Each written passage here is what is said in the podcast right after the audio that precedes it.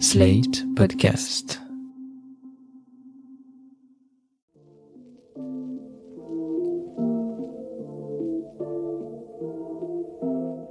Salut et bienvenue dans New Deal, le podcast Slate Ifrit TTSO qui décortique l'actualité américaine en compagnie de Laurence Nardon, responsable du programme États-Unis à l'Ifri. Bonjour Laurence. Bonjour Romain. Alors Laurence, on a parlé il y a quelques semaines du nouveau traité de défense entre les États-Unis, l'Australie et le Royaume-Uni, le traité AUKUS, qui a entraîné l'annulation du contrat de sous-marin signé en 2016 entre Naval Group et l'Australie et qui a suscité la colère de Paris.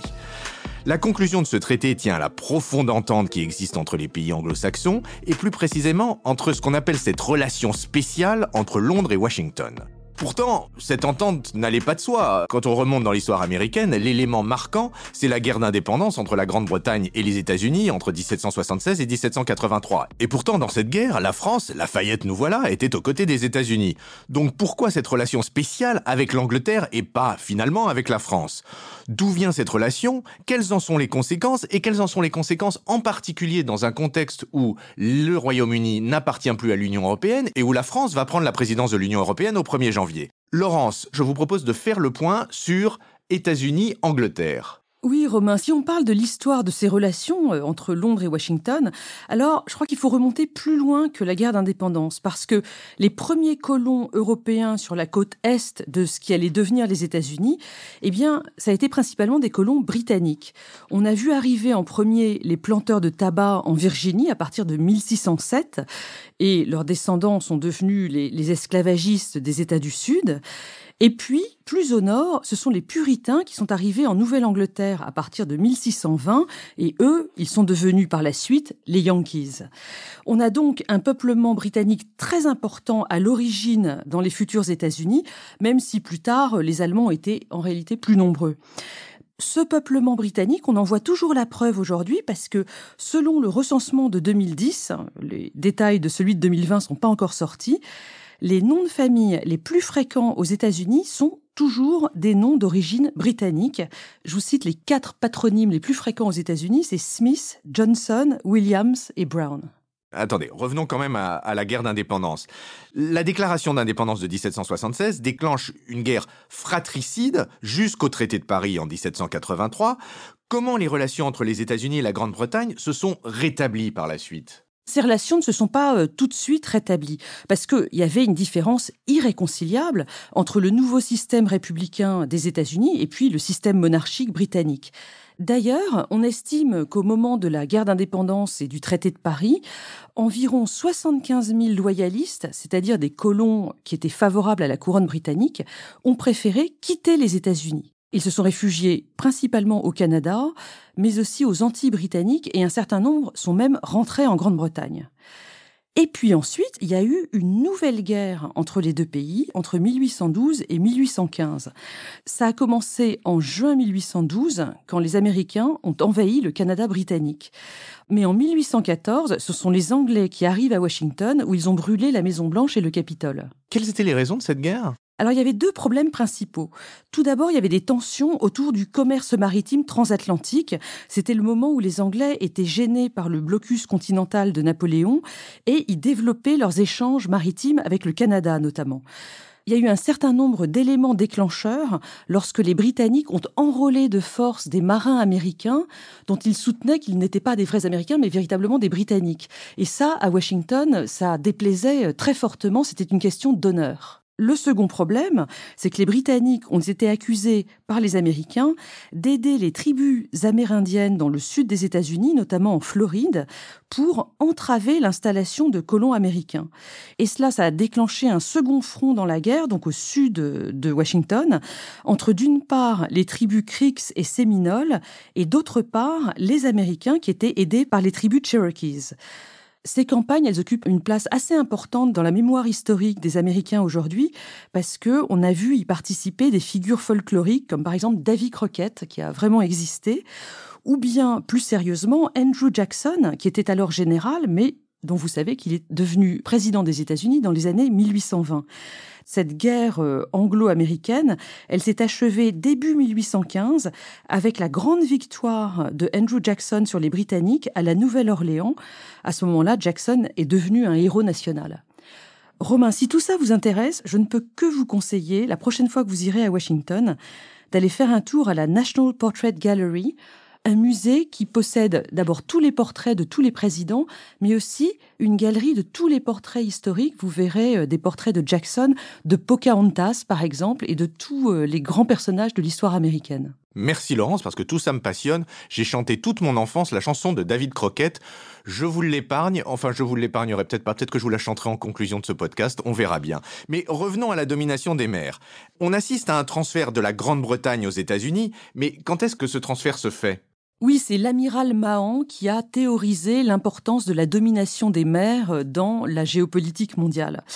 Après la Première Guerre mondiale, en 1922, il y a eu un traité naval, le traité naval de Washington, qui a été conclu entre différentes puissances pour encadrer la progression justement des puissances maritimes.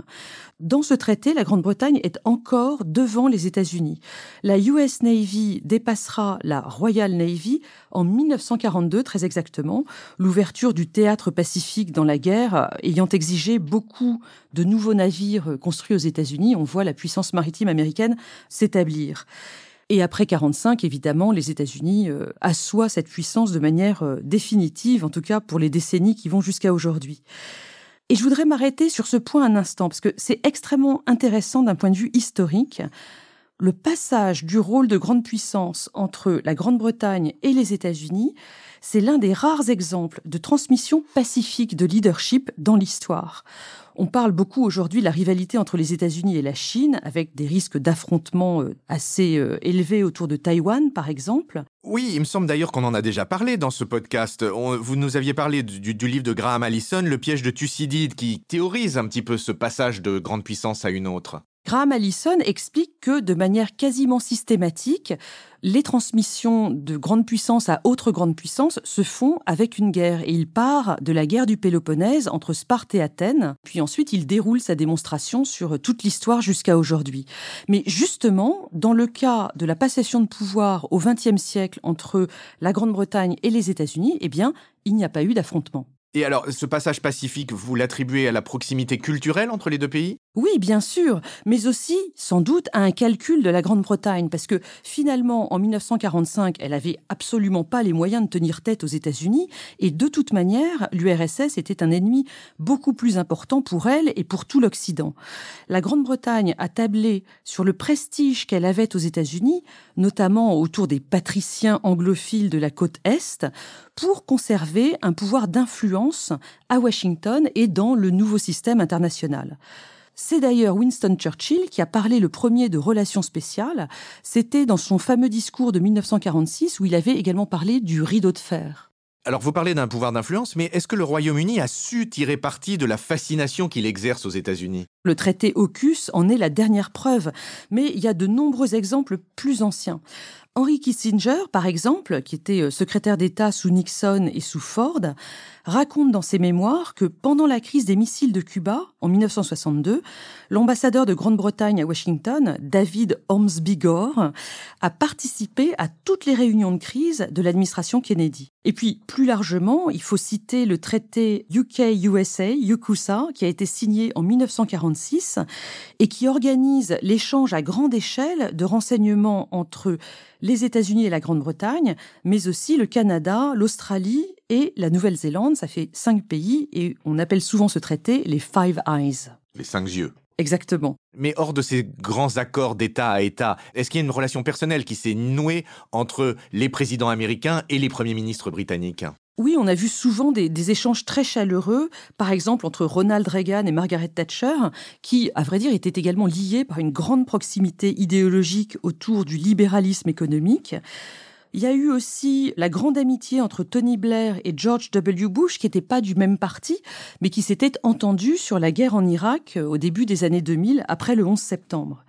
Et un dernier exemple de, très grande proximité entre président et Premier ministre, c'est en août 2013, lorsque Bachar el-Assad a frappé sa propre population avec des armes chimiques, les États-Unis d'Obama avaient promis de réagir. C'était la fameuse ligne rouge.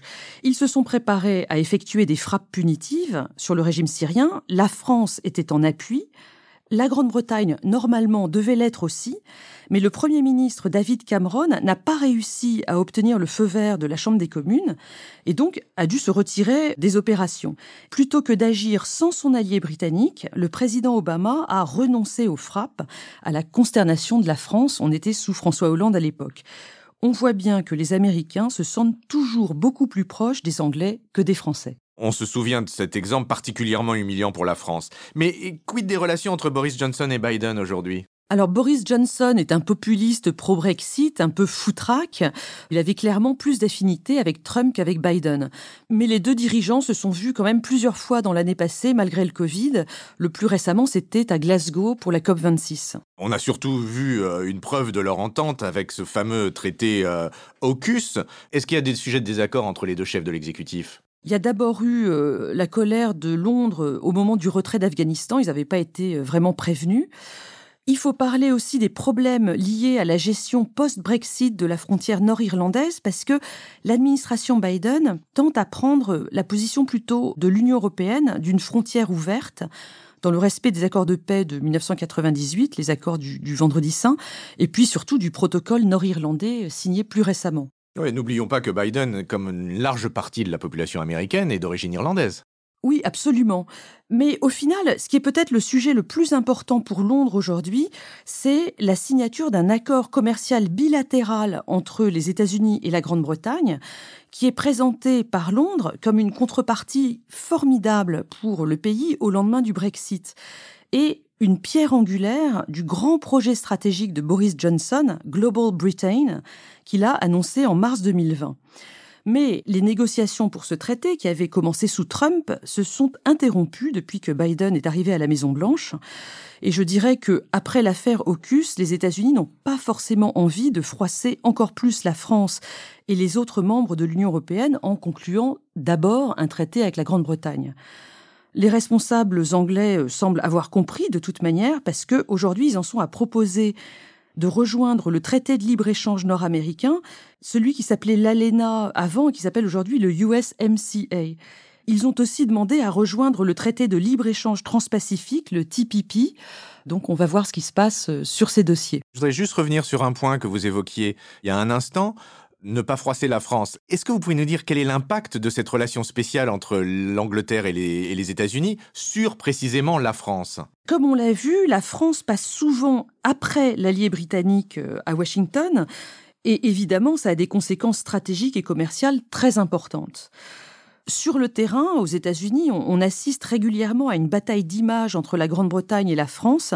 Je vous renvoie à un éditorial qui est paru cette semaine dans le New York Times de Maureen Dowd, où elle raconte qu'à l'heure actuelle, les ambassades françaises et américaines à Washington sont en froid ce qui lui permet à Maureen Dowd de ressortir tous les stéréotypes anti-français et anti-anglais qui sont très courants aux États-Unis. Mais clairement, pour conclure sur l'influence de la Grande-Bretagne par rapport à celle de la France euh, à Washington, il faut dire que de toute manière, les États-Unis sont le partenaire le plus important et qu'ils font un petit peu ce qu'ils veulent. Le 29 octobre, après avoir rencontré Macron à Rome, Biden a fait un tweet très flatteur pour la France dans lequel il disait les États-Unis n'ont pas d'alliés plus anciens, plus loyal et plus décent que la France. La France a été avec nous depuis le début. Et évidemment, la presse tabloïde britannique était absolument furieuse. Donc au final, ce sont souvent les Anglais qui l'emportent, mais pas toujours. Eh bien, ce sera le mot de la fin de Laurence. Enfin, pas tout à fait le mot de la fin, puisque, comme je vous l'ai promis, je vais vous chanter la chanson de David Crockett. Ah non, mais en chœur. Pendant la guerre contre les Indiens, David Crockett n'avait peur de rien. Ayant une flèche plantée dans une main, il l'arracha avec l'autre main. Avec moi, Laurence. David, David Crockett, l'homme qui n'a peur de rien.